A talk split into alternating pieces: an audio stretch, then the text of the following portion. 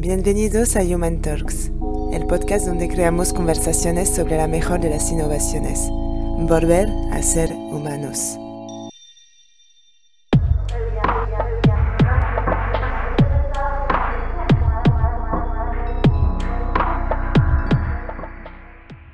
Humanizadora, humanizador, bienvenida, bienvenido de nuevo al podcast Human Talks. Simplemente aprovechar para agradecerte que estés eh, siempre eh, escuchando el podcast. Ya llevamos 14 episodios. Muchas gracias por, por estar siempre allí, por tu tiempo y por tu atención. Si crees que puede ayudar a alguien, si crees que puede resonar con alguien lo que comentamos en, este podcast, las eh, entrevistas que hay y los temas con los que conversamos con nuestros invitados, pedirte que, por favor, compártelo entre todos intentaremos desarrollar esta revolución. Muchas gracias de nuevo. Y ahora sí, vamos al podcast, pequeña introducción y una conversación es muy interesante. Gracias.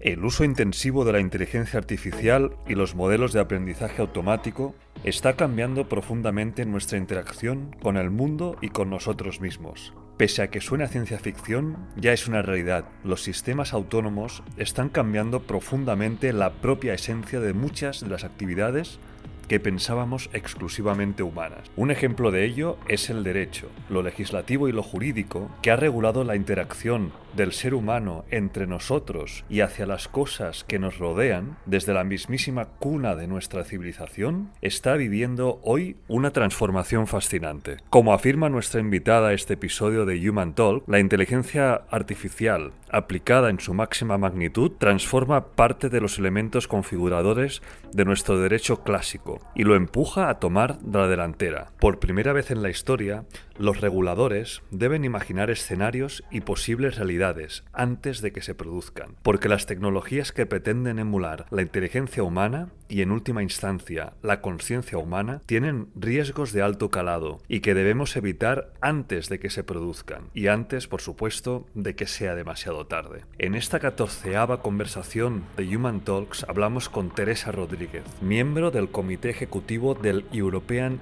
Law Institute e integrante de los principales grupos de expertos europeos relacionados con el análisis de las consecuencias del uso de la tecnología para el ser humano, como los importantes Expert Group of B2B Data Sharing and Cloud Computing o del grupo de experto de Comisión Europea titulado Responsabilidad y Tecnologías, Inteligencia Artificial, Robótica e Internet of Things entre otros muchos grupos de alto nivel europeo. En esta entrevista encontrarás una profunda conversación sobre la actualidad en el asunto sobre la interacción entre tecnología y ser humano. Sobre qué caminos estratégicos legislativos está tomando la Unión Europea para proteger nuestros derechos humanos, sobre cómo los riesgos de la inteligencia artificial son de tal calado que el derecho y la legislación se enfrentan a un profundo cambio de paradigma, también estamos hablando en esta conversación sobre los riesgos de la economía que conlleva nuestro modelo actual basado en grandes plataformas online, como por ejemplo Amazon, AliExpress, entre otros, y cómo estos dominan dominando sus mercados, se convierten en auténticos reguladores de la actividad y del ejercicio de nuestros derechos como consumidores. También hablamos sobre los peligros de los algoritmos en las redes sociales, que generan un efecto de cámara de eco, reproduciendo una y otra vez aquellos contenidos que más nos gustan, pero que a la vez hacen nuestro mundo cada vez más y más pequeño. También hemos hablado sobre los datos, el recurso que mueve la tecnología digital y que se configura como el petróleo de esta era digital. ¿Cómo se hacen los contratos entre los diferentes beneficiarios de un dato? ¿A quién pertenece un dato? ¿A quién beneficia un dato? ¿Con qué fines se puede usar un mismo dato que da información de diferentes categorías? Sin duda, nuevos desafíos, nuevos escenarios y, por supuesto, nuevas oportunidades de decidir sobre el futuro de nuestra especie, buscando en todo ello la manera de ser cada vez más humanos.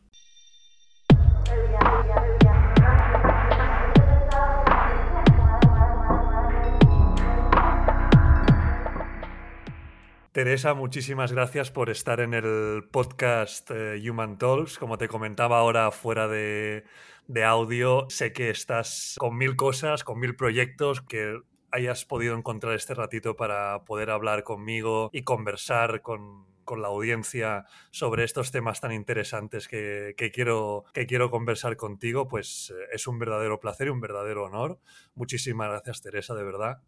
Gracias, Fran. Al contrario, siempre dispuesta a una buena conversación y especialmente sobre estos temas y contigo muchísimo gusto. Bien, pues como he comentado en la, introducción, con Teresa estuvimos eh, manteniendo un contacto en una investigación que inicié en, en la que tratábamos la interacción y las consecuencias de la inteligencia artificial aplicada en varios ámbitos de nuestra vida y qué consecuencias tiene hacia las personas con discapacidad. Y bueno, hablamos de, muchísimos temas, ¿no? Y uno de ellos eh, era eh, en la situación actual regulatoria a nivel europeo.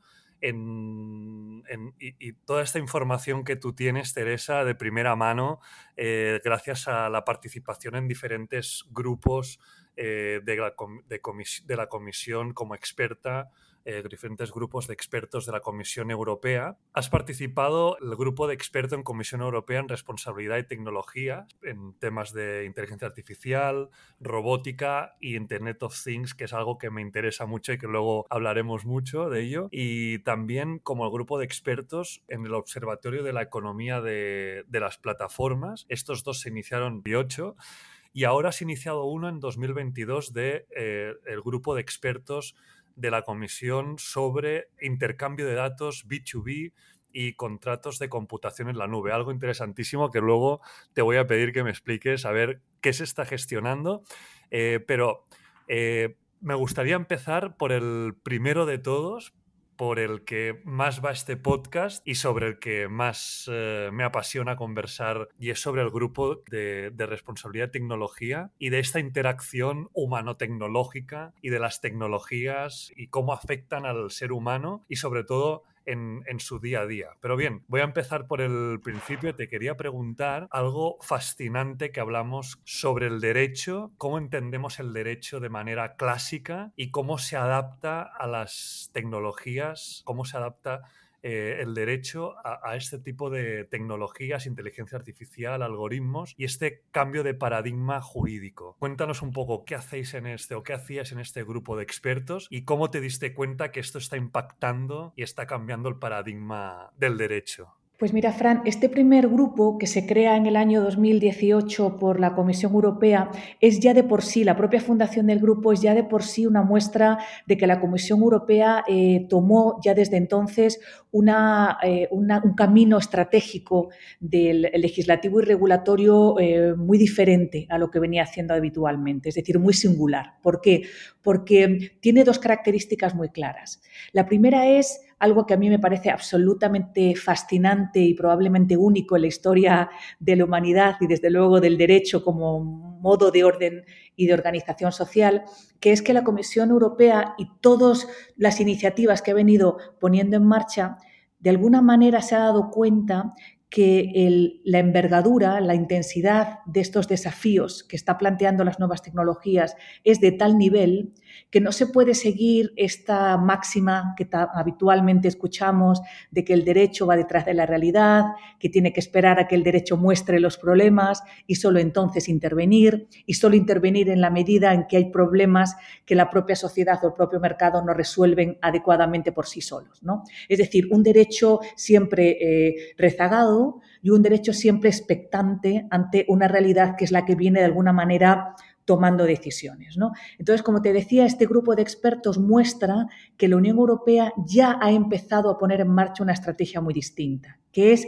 tratar de que el derecho precisamente tome el liderazgo, de modo que se desarrolle de manera paralela a cómo la, la, realidad y por tanto cómo la tecnología va dando forma a la realidad, de modo que va marcando el camino. Es decir, se pretende que el derecho sea precisamente el que marca el camino de hacia dónde queremos que vaya la tecnología.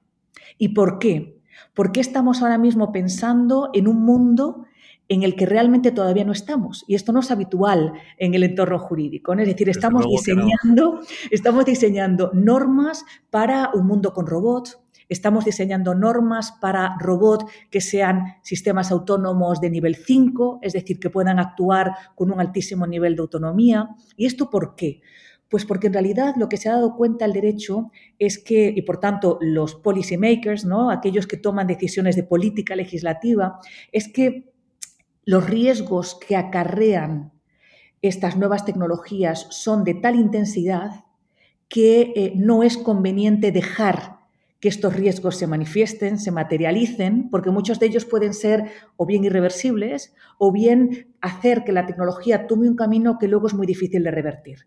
Y por tanto, el método idóneo sería diseñar cuál va a ser el marco en el que queremos que la tecnología tome forma y dentro de los cuales queremos que sean las opciones por las que se pueda tomar una ruta determinada. Y esto es lo que probablemente ese grupo de expertos para mí fue el, síntoma más claro, ¿no? Que fue eh, el empezar a pensar en un derecho que marca el futuro de la tecnología y no un derecho que espera a, que, a que la tecnología nos marque las posibilidades. Ese es el gran cambio de paradigma para mí, realmente, crear un derecho para la tecnología. Desde luego, desde luego que es, que es un cambio de paradigma porque realmente, como bien has introducido al principio, eh, y es una de las cosas que la sociedad en general, personas que no somos tan técnicas o sobre todo en temas legislativos y, las personas que nos encontramos esto con el día a día, nos quejamos de que, bueno, es que la legislación siempre va por detrás, la tecnología, como tiene tanto dinero, tanta innovación, y, eh, siempre las grandes corporaciones van por delante y parece que, el derecho y la legislación nunca llega y de alguna manera eh, las personas quedan desamparadas. Y esto eh, creo que es fundamental y es un cambio de, de paradigma interesantísimo, ¿no? Esta carrera, hay una especie, a lo mejor tú que tienes la vivencia de carrera eh, contra, ¿no? no sé si decir contra o por, por la tecnología o contra las grandes eh, tecnológicas o, cómo se enfoca. Ah, qué buena pregunta, Fran, porque en realidad cuando estabas diciendo para visualizar, ¿no? Metafóricamente, cómo está actuando ahora mismo el derecho, ¿es una carrera en contra? ¿Es una carrera para alcanzar la tecnología? Yo te diría que es una, una carrera, si quieres, fíjate, de la mano de la tecnología. O sea, realmente la visión más idealista y con la que yo me encuentro tan, tan cómoda en estos grupos de expertos es que realmente es una carrera en paralelo.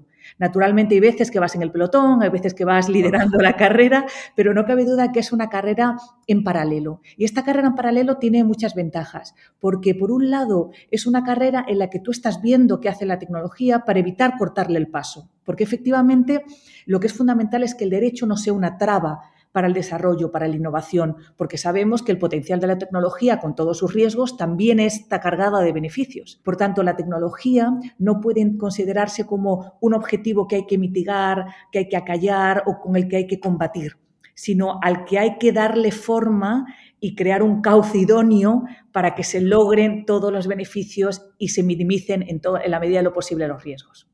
Me gusta mucho este enfoque, ¿eh? de la mano o en paralelo a la, tecnología, porque por supuesto, eh, por un lado, y hay que buscar esa especie como de, equilibrio tan fino ¿no? y tan a veces puntiagudo entre, entre la innovación y, los progresos que crea esta innovación y esa tecnología que es fundamental en el desarrollo de, la sociedad, del ser humano para mejorar y eh, no es esa limitación de los puntos rojos o las banderas rojas, ¿no? Que, hay que poner en, ese camino. Entonces, esa, esa conjunción, esa metáfora de hablar en paralelo de la mano de la tecnología, me parece fundamental y sobre todo, además, teniendo en cuenta algo Teresa, eh, fascinante que también hablamos en su momento y que a mí me pareció, bueno, interesantísimo y que creo que, que quien escuche este podcast eh, es una de las ideas más potentes que se puede llevar y es que el, derecho, ¿no? Y hablamos de esa transformación del derecho clásico, eh, está empezando, según me comentaste, a diferenciar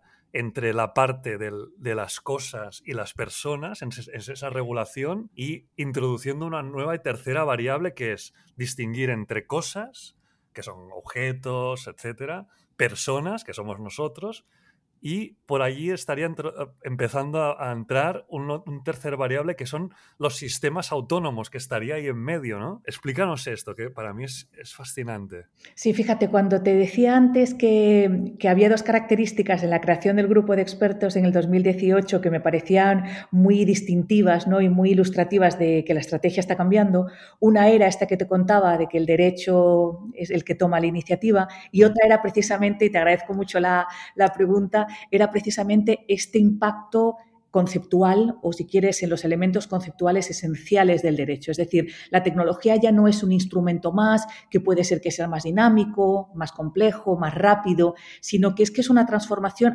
absolutamente de la esencia de las cosas. ¿no? Es decir, el derecho está construido sobre una realidad en la que nosotros, como tú bien decías, claramente distinguíamos entre personas y cosas, entre sujetos de derecho es decir, aquellos que tenían derechos y obligaciones y cosas que eran objetos del derecho que compramos y vendemos o con los que negociamos. Pues bien, lo interesante de la situación actual es que eh, e-, esta, idea de cosas, de personas y cosas, se diluye cuando nos empezamos a dar cuenta que el ser humano, es decir, aquel que es sujeto, es capaz de crear cosas que de alguna manera empiezan a parecerse a él, empiezan a parecerse al ser humano. Es decir, empiezan a intervenir con las capacidades que nosotros veníamos atribuyendo única y exclusivamente a las personas. Por ejemplo, los sistemas autónomos pueden negociar, pueden tomar decisiones, pueden actuar, pueden influir. Y esto es lo que nos crea un triángulo en el que el derecho tiene que tomar una decisión, como te puedes imaginar, de un calado abrumador, ¿no? Es que hacemos, pasamos a tres,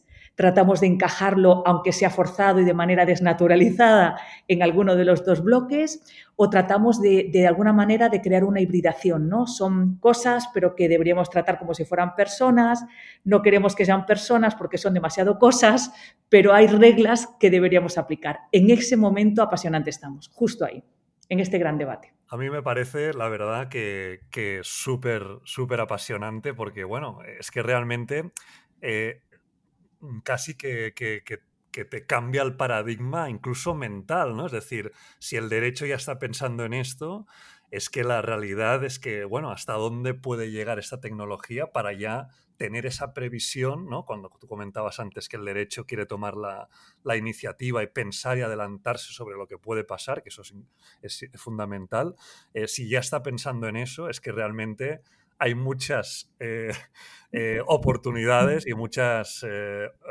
probabilidades de que, de que eso pase, ¿no? Entonces, ahí es, es bueno, interesantísimo. ¿Y hacia dónde ahora, en base a esto, hacia dónde se está tirando? ¿Hacia la hibridación? ¿Hacia ya decir, bueno, oye, esto va a tirar tan grande que vamos a pensar en incorporar una nueva tercera o vamos a ir poco a poco en ese paralelo, en esa carrera paralela que comentabas? ¿Cómo, cómo se está...? Pues mira, el salto más llamativo se produjo en el año 2017, cuando el Parlamento Europeo lanza una propuesta muy provocadora, muy controvertida, pero que ha quedado finalmente pospuesta, no te digo que descartada, pero sí pospuesta, que era aquella que lo que hacía era incorporar una tercera, una tercera vía, ¿no? la que tú mencionabas antes, que era hablar de personas electrónicas. Hablar de personas electrónicas para calificar a los sistemas autónomos no era tan ambicioso como inicialmente podíamos pensar. Es decir, no es que quisiéramos tratar a los robots como personas con eh, derechos, con libertades y que pudieran ejercitar los mismos derechos que los, eh, los, seres humanos, las personas, ¿no? en sentido natural y jurídico. No era para tanto, pero sí era en realidad una manera de eh, utilizar una ficción legal para permitir que estos sistemas autónomos fueran lo que nosotros llamamos un centro de imputación. Es decir, que si hay un vehículo autónomo que se ve implicado en un accidente, aunque no haya un conductor al que atribuir el daño y la responsabilidad, si pudieras atribuirlo, es decir, imputarlo al vehículo autónomo en sí mismo. Esta era la idea ¿no? de la persona electrónica. Es muy provocadora, como te podrás imaginar, produjo mucho vértigo, y a medida que se ha ido incorporando en el debate más jurídico, es decir, bueno, vamos a tomar esta idea como posible, vamos a ver si es plausible.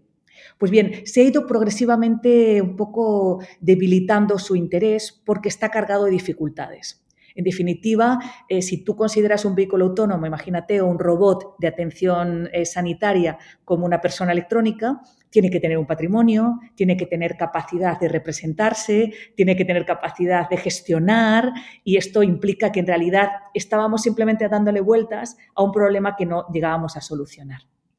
¿Hacia dónde estamos yendo entonces? Pues bueno, estamos hasta ahora tratando de encajar esta tercera modalidad en algunas de las existentes. Es decir, o son productos, luego si quieres lo hablamos, ¿no? Pero por ejemplo dice, son productos pero actúan de un modo que nos permite, por ejemplo, decir que han tomado una decisión en nombre de una persona. ¿no? Pues, por ejemplo, un asistente virtual, decimos que es un producto, pero en realidad le damos la capacidad como si actuara como un agente, ¿no? como un representante. Por tanto, estamos, si te das cuenta, hibridando de alguna manera, pero sin querernos mover de ese dualismo que nos ha acompañado a lo largo de la historia.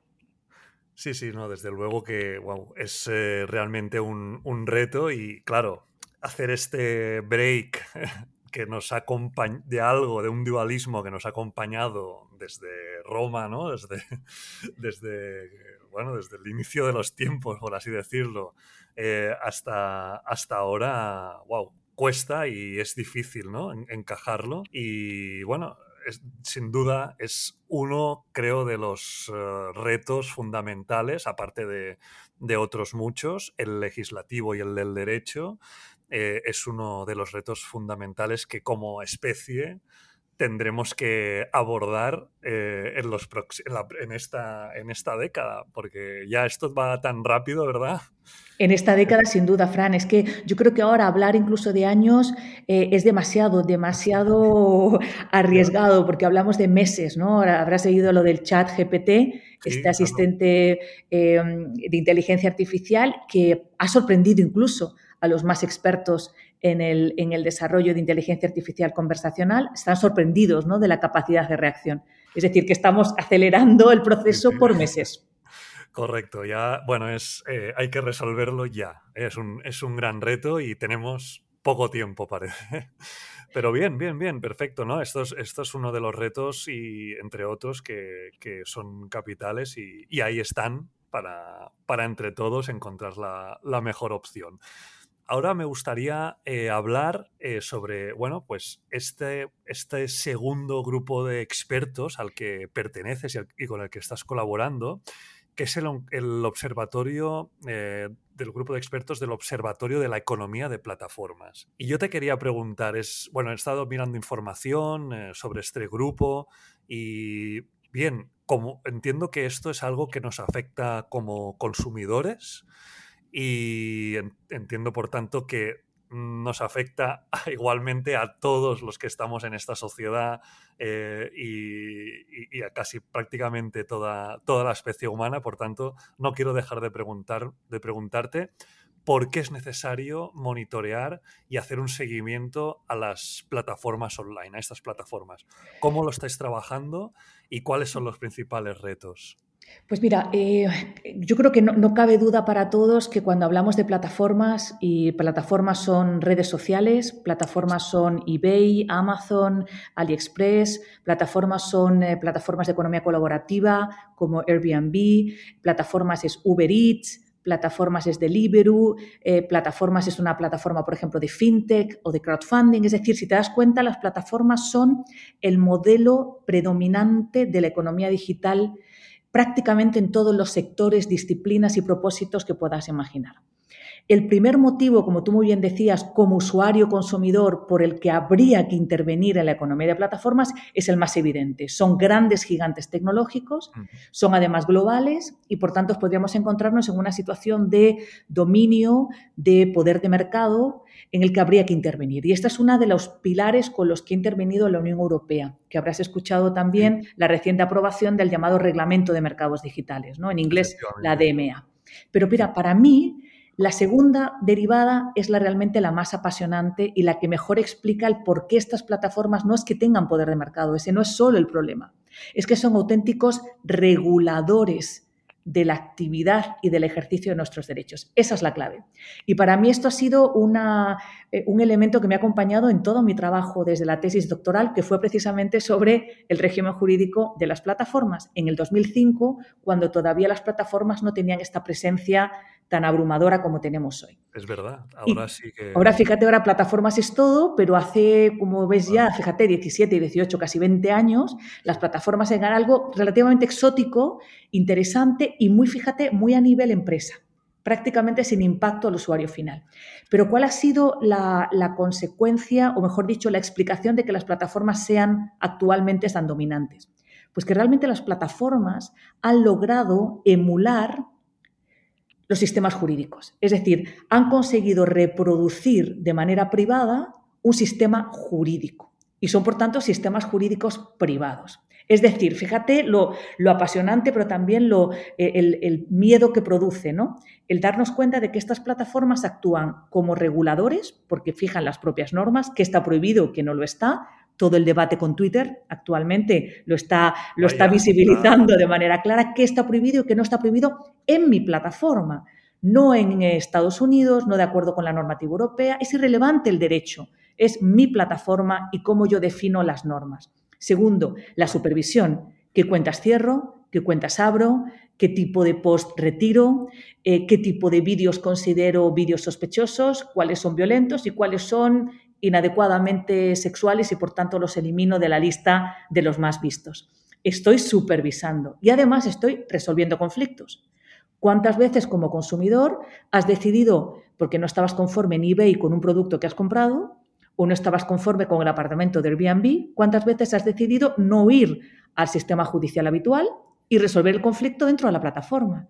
Es decir, lo, lo realmente apasionante, pero a la vez eh, lo que requiere la intervención del derecho es que estos sistemas, estas plataformas, son sistemas jurídicos privados, es decir, reguladores alternativos al regulador estatal.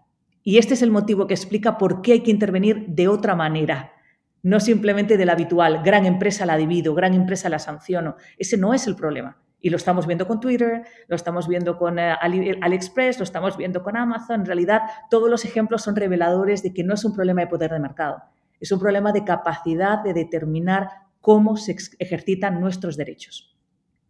Wow, es eh, bueno, si antes era todo un reto, este ya es tremendo, ¿no? Porque, porque nos afecta, bueno, sobre todo a nivel consumidor, pues de una manera tremenda, ¿no? Porque está marcando lo que es correcto, lo que es incorrecto, lo que está permitido, lo que no está permitido, y también modula yo hablo, como psicólogo, ¿no? Estaba ahora dando vueltas, también modula nuestra, lo que, nuestras conductas, lo que vamos a hacer, lo que vamos a, a, postear, sobre lo que vamos a escribir, sobre lo que sabemos que nos va a ser baneado y no hacemos, ¿no? Y regula también un poco la, la conducta humana casi, o sea, prácticamente completamente cómo vemos el mundo, me, ha encantado lo que has dicho, cómo vemos el mundo a través de lo que nos rebota a través de estas plataformas. ¿no? Por ejemplo, nosotros a través de estas plataformas solo vemos, en realidad, aunque piensas que tienes todo el mundo a tus pies, solo ves aquello que está personalizado para ti, filtrado para ti,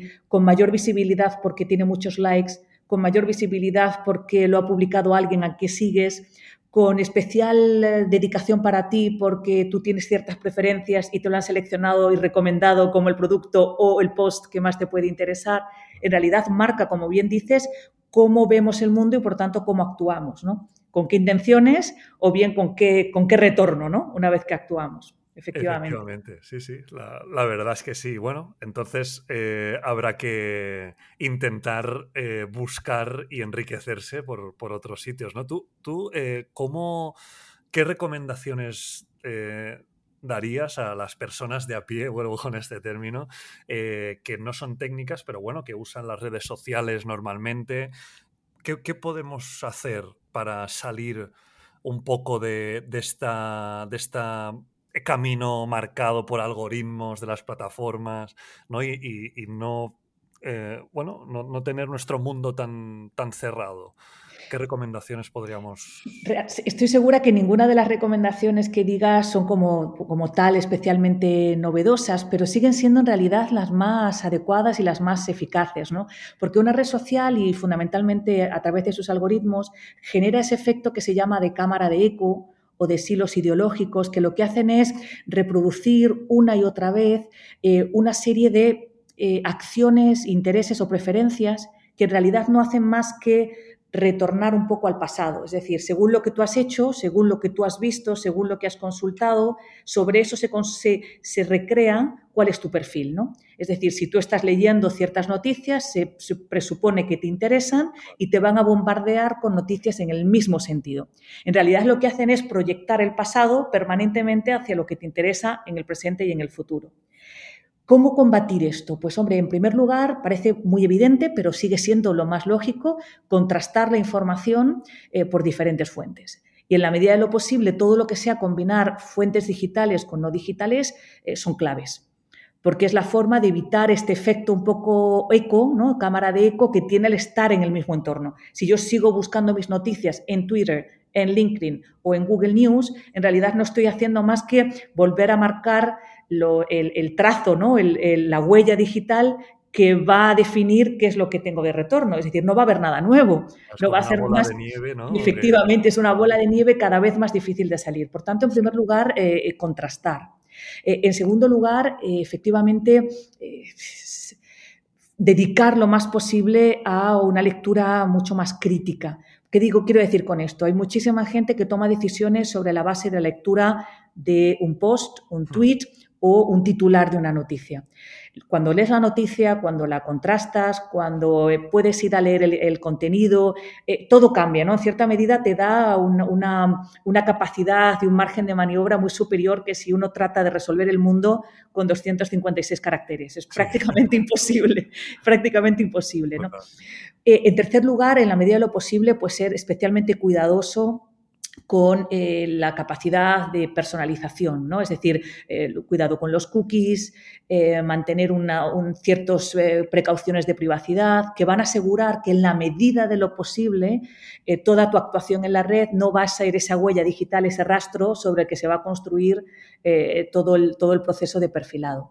Por tanto, contrastar, buscar otras fuentes, tratar de tener eh, una, capacidad crítica y analítica mucho más allá del discurso sencillo ¿no? de, de tweet, de post y desde luego obviar completamente esa idea que a mí me gusta mucho, no sé qué te parecerá, Fran, que yo llamo la sociedad omnimétrica, que es una sociedad en la que como es muy difícil verificar eh, la realidad o, la certeza de cierta información, uno se fía, por eso es omnimétrica, ¿no? porque todo hay que medirlo, uno se fía de otros índices que no son de credibilidad, sino que son de popularidad. ¿no? Oye, esta noticia tiene que ser real porque tiene un millón de likes. Esta noticia tiene que ser cierta porque la han retuiteado un millón de veces. Esta noticia tiene que ser cierta porque la ha publicado un influencer al que yo sigo y que tiene otros 500 millones de seguidores.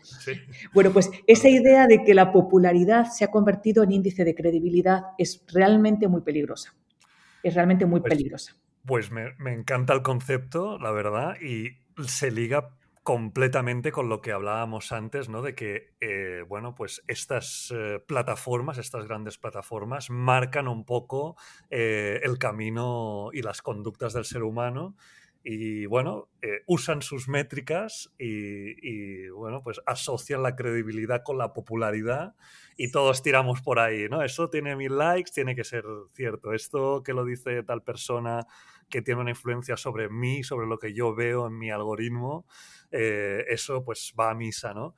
Y ostras, es, peligroso también y, hay que estar, me ha encantado el concepto, hay que estar muy, muy atento. Y ahora estaba pensando mientras tú lo comentabas, pero qué difícil es en esta sociedad tan rápida en la que vamos todos a tope y bueno, miras LinkedIn tal, no sé qué y, la reflexión es, complicadísima, es complicadísima. Es que es complicadísima, Fran. Además, fíjate, acaba de terminar un artículo sobre este tema. En realidad es que tomar una decisión es un proceso muy costoso, muy largo muy complicado y a veces muy frustrante. Entonces, el ser humano, yo creo que nuestra mente, de manera eh, inconsciente, intuitiva, buscamos vías para no tener que pasar este proceso tan complicado. Entonces, buscamos vías como tomar decisiones eh, irracionales, tomar decisiones por meros sentimientos o confiar supuestamente en algo que nos evita tener que pasar el proceso. Me lo han recomendado, me fío. Este hotel tiene 500 eh, opiniones positivas, me fío porque es muy difícil verificarlo de otra manera. en cierta medida es una vía fácil para evitar el coste de tomar decisiones. Sí, sí, totalmente. Y además el cerebro intenta ahorrar la máxima energía posible. Estamos preparados para eso. Entonces, si nos lo ponen fácil, tiramos millas y ahí están los sesgos también un poco, ¿no? De, de, decisión y los sesgos que también son aprovechados y consciente o inconscientemente por, por estas plataformas para hacer influencia en nosotros mismos. Súper interesante, me ha encantado y otro de los retos también eh, fuertes, fuertes en, en esta interacción eh, tecnológico-humana que va a marcar ya no digo los próximos años, pero sino los, los próximos meses, porque esto ya está aquí y viene, y viene fuerte.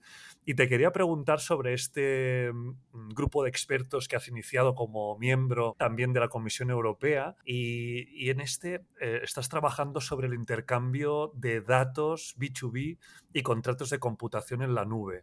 ¿Qué estáis trabajando aquí? ¿Cómo, ¿Cómo, lo estáis enfocando y por cuál es el motivo por el que se ha iniciado este grupo? Pues mira, Fran, este grupo eh, pertenece al otro gran ángulo de trabajo de la Unión Europea. Si antes hablábamos de todo su trabajo en plataformas, hemos hablado del trabajo en inteligencia artificial, este es el otro gran bloque que es la economía de datos. Eh, es un tópico también decir que la economía digital es fundamentalmente una economía basada en los datos y que los datos son clave para todo. Son clave para que nuestra inteligencia artificial funcione bien, esté bien entrenada o no tenga sesgos, por ejemplo. Está absolutamente conectada, como tú muy bien decías antes, con todos los sistemas de Internet de las Cosas. Los Internet de las Cosas, los sistemas de Internet de las Cosas están sistemáticamente generando y eh, recogiendo datos del entorno y estos datos pueden servir para muchas cosas, pueden servir para cosas muy positivas como por ejemplo optimizar procesos, mejorar la agricultura de precisión, eh, pero también perfilar comportamientos individuales o eh, decidir ¿no? a dónde asignar ciertos recursos de una manera justa o tremendamente injusta en función de los datos que un sistema de Internet o varios sensores basados en Internet de las cosas están recopilando. Entonces, en este contexto, la Unión Europea tiene eh, dos grandes instrumentos, aparte del ya famoso Reglamento de Protección de Datos Personales, ¿no? el famoso GDPR, tiene dos grandes iniciativas que se llaman Data Act y Data Governance Act. Y la idea es la siguiente, la idea es que haya un flujo de datos permanente en la Unión Europea.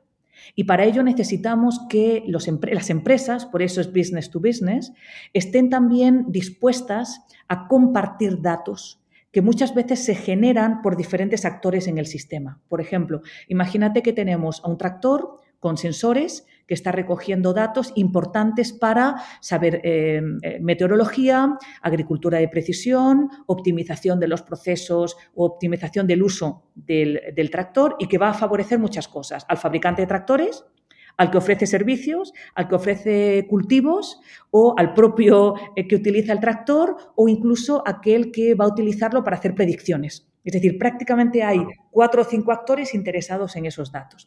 La idea de este grupo es diseñar contratos, es decir, facilitar a las partes para que hagan contratos que les permitan intercambiar de una manera eficiente, justa y equitativa para todos los datos que se generan en estos ecosistemas. Esa es la idea fundamental del data sharing, básicamente. Y como te podrás imaginar, la otra pata de computación en la nube, ¿no? de cloud computing, es la misma lógica. Si yo tengo mis datos en nube, una de las cosas fundamentales es que si a mí por algún motivo el servicio me deja de interesar, yo pueda llevarme los datos en un mercado competitivo y abierto a otro servicio de computación en la nube, con total comodidad, porque si no generamos un efecto de dependencia tremendamente grave. Este es el objetivo del grupo. Pues, wow, eh, es súper interesante y, muy importante porque el, dato es, eh, ¿no? Algunos dicen, no ponen la metáfora del, petróleo de esta, era y la regulación justa y equitativa de este dato que beneficia a varios actores eh, en una misma situación, eh, pues eh, obviamente tiene que estar bien, ¿no? Como comentamos al principio, bien eh, regulada y que sea, que sea correcta, ¿no? Porque si no, claro, aquí entraríamos en, unas situaciones de desventajas competitivas, quizás que, no podría, no, serían justas, ¿no? Entonces, Exacto. muy, muy, muy, muy, muy interesante. Te iba a decir, Frank, otro ejemplo también bueno, que es bueno para los consumidores, como podrás imaginar, si por ejemplo eh, nosotros queremos tener una app que nos permita elegir cuál es el recorrido en tren más cómodo entre un punto y otro a nivel europeo, yo necesito que esos datos estén en tiempo real, compartidos por todos los prestadores de servicios, muchos de ellos son prestadores nacionales, aunque ya se ha liberalizado el sector, pero grandes, ¿no? Grandes prestadores que estén compartidos a tiempo real con estas, estas apps. Si no, prácticamente el mercado está, si te das cuenta, en cuello de botella, ¿no? Dependemos de la información que provenga de ciertas fuentes. Por tanto, tiene un efecto también muy positivo a nivel de consumidor y los ciudadanos. Pues eh, está interesantísimo y lo añado a, otro de los retos, ¿no? Que hemos hablado de, varios, el dato, el dato en sí mismo eh, y la distribución justa y equitativa de, estos datos, que son lo que va a alimentar eh, las tecnologías del futuro. Eh, bueno, pues es otro, otro de los temas capitales a abordar. Y hablando de datos, no quería dejar de finalizar esta conversación sin hablar de algo que me resulta fascinante y que también hablamos en su momento, cuando, cuando estuvimos conversando en la investigación que, comentaba al principio, que es sobre los datos biométricos. Me interesa especialmente porque, bueno, en esta parte de interacción ser humano-tecnología, habíamos hablado del dato, del dato, del dato que emana de las personas, y hay un punto en concreto eh, que me pareció fascinante también a nivel legislativo y es eh, cuando estamos hablando de datos que emanan del cuerpo humano, ¿no? del, cuerpo humano y que recogen Internet de las cosas, los dispositivos, etc. Eh, yo te pregunto así a secas, pero tú me lo desarrollarás porque es algo súper complejo. ¿De quién es la propiedad de este dato? ¿De la persona? ¿Del dispositivo? De la sociedad en general que se aprovecha de esto? ¿Cómo se está enfocando ahora y cuál es tu percepción? Pues mira, la pregunta es estupenda porque concentra prácticamente todos los grandes debates que hay eh, a nivel legislativo. ¿no? Fíjate, el primer gran debate es si podemos hablar de propiedad de los datos. Es un gran debate de los últimos años, todavía no resuelto, en el que se plantea si realmente los datos que tienen esa idea ¿no? que los economistas llaman de eh, bienes públicos, en el sentido de que eh, la propiedad habitualmente se asocia con que si yo soy propietaria de un móvil, eh, es mío exclusivamente. Por tanto, en realidad es un poder exclusivo y sin embargo los datos no es así. Es decir, el dato biométrico una vez que tú lo captas lo puedes utilizar para otras cosas y así sucesivamente, por un tercero, por un cuarto, por un quinto actor, sin que esto afecte nada al uso que cada uno de nosotros le damos al dato. Por tanto, el propio concepto de propiedad de datos está tremendamente debatido, cuestionado, qué implicaciones puede tener y cómo resolverlo.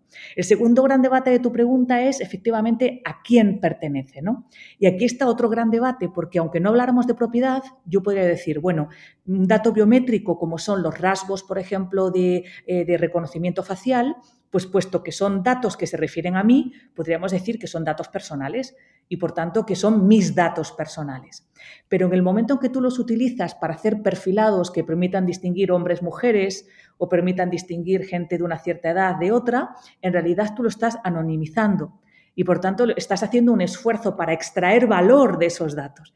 Y como empresa dedicada a ello, querrás también en cierta medida tener una cierta protección, porque si no, no te merece la pena claro, por ejemplo, una app para reconocer caras o una app para reconocer, como hubo un caso de una compañía aseguradora, que a través de tus rasgos eh, biométricos se puede identificar, fíjate, posibles primas de seguro, es decir, cuál era tu estado de salud. Eh, por tanto, implicaba un tratamiento importante de algoritmos, patrones biométricos con respecto a impacto en la salud. Entonces, ¿qué es lo que estamos viendo probablemente? Pues que hay niveles diferentes de uso. Y en estos diferentes niveles de uso tenemos a el, actor, podríamos decir principal, ¿no? el titular de esos datos, mis datos personales, los míos, los que yo puedo controlar y decir, oiga, no quiero que usted utilice esos datos sin mi consentimiento para otro fin, pero luego tenemos los datos anonimizados, que se pueden utilizar por aquel que los ha captado, procesado y agregado para ciertos fines, pues por ejemplo para entrenar a un sistema de inteligencia artificial de reconocimiento facial, por ejemplo, que se podrían compartir con terceros, con una compañía aseguradora que lo que quiere es utilizar ese sistema de reconocimiento facial para otro fin, que es para identificar estado de salud. Por tanto, yo creo que el límite está entre dato personal y dato no personal, o en el momento en que lo convertimos en dato no personal, y en algo así como un espectro ¿no? de usos. Yo puedo usarlo para ciertos fines, yo puedo usarlo de cierta manera o yo puedo usarlo con un cierto nivel podríamos decir, ¿no? de acceso al mismo. Este es el estado actual. Por tanto, es una pregunta, como ves, cargada de debates de fondo muy importantes. Muchísimos, muchísimos. Y, es ahí donde existe esa magia, que a veces me gusta decir, entre eh, la interacción entre un ser humano y una máquina ¿no? y una tecnología que genera todos estos procesos tan, tan, tan, eh, bueno, eh, complejos y que plantean tantísimas dudas ¿no? a nivel general eh, sobre, sobre tantísimos temas y, bueno, podría estar hablando de, esto y seguro que tendríamos una conversación de tres horas y nos faltaría tiempo porque son tantos, ¿verdad? Los, los dilemas que plantea todo esto. En efecto, tres horas me, parece poco ya. Perfecto. Teresa, la última pregunta eh, es una pregunta muy cortita, una pregunta sorpresa eh, que hago a todos mis invitados en Human Talks al final del podcast y es sencillamente una pregunta de recomendación. Eh, ¿A quién me recomendarías tú que pudiera traer a charlar sobre estos temas de interacción entre ser humano, tecnología, en el campo que sea? Puede ser de, no sé, del arte, cualquier campo es, válido. Eh, y hablar sobre esto, ¿no? sobre la influencia y la interacción entre tecnología y, ser humano. Pues mira, eh, para aportar una interesantísima perspectiva filosófica, te puede interesar charlar con Fernando Broncano, eh, catedrático de filosofía de la Universidad Carlos III de Madrid, con el que he tenido en ocasiones eh, la oportunidad de trabajar sobre estas reflexiones, ¿no? grandes reflexiones sobre, sobre el metaverso, reflexiones sobre eh, la sociedad desinformada y creo que él te puede dar una perspectiva de muchísimo interés sobre todos estos dilemas que hemos venido planteando hoy. Esa sería mi recomendación. Genial, perfecto, Teresa, pues queda apuntado, eh, recojo el reto, me, pondré en contacto perdón, con él y a ver si, si acepta. Y bueno, tener eh, un filósofo, personalmente me encanta la, filosofía, aparte de la psicología, eh, y bueno, será, será fenomenal si, si puede charlar con nosotros. Y ya por concluir, de nuevo, muchísimas gracias Teresa por, por esta interesantísima conversación. Espero que los eh, oyentes del podcast se lleven toda la información y si tú quieres, en un futuro quedamos pendientes de un segundo episodio para hablar de todos estos temas tan interesantes que, que han quedado pendientes en esta conversación. Gracias, Fran. Ha sido un auténtico placer eh, conversar contigo y, por supuesto, encantada de que volvamos a, repetir y volver a charlar con, detalle de estos temas. Y si tardamos un poco, serán seguro temas que han evolucionado mucho y otros, otros nuevos que no esperamos. Sí, sí, perfecto. Pues muchísimas gracias. Hasta gracias a ti. Hasta la próxima.